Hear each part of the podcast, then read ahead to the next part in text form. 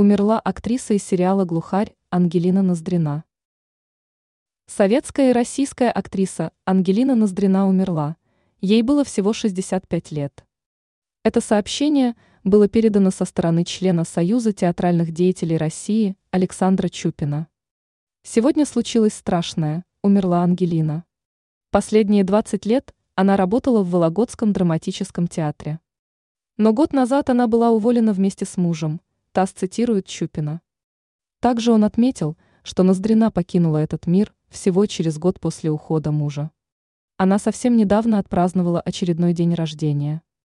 Актриса известна по ролям в сериалах «Глухарь», «Меч» и «Держи меня крепче».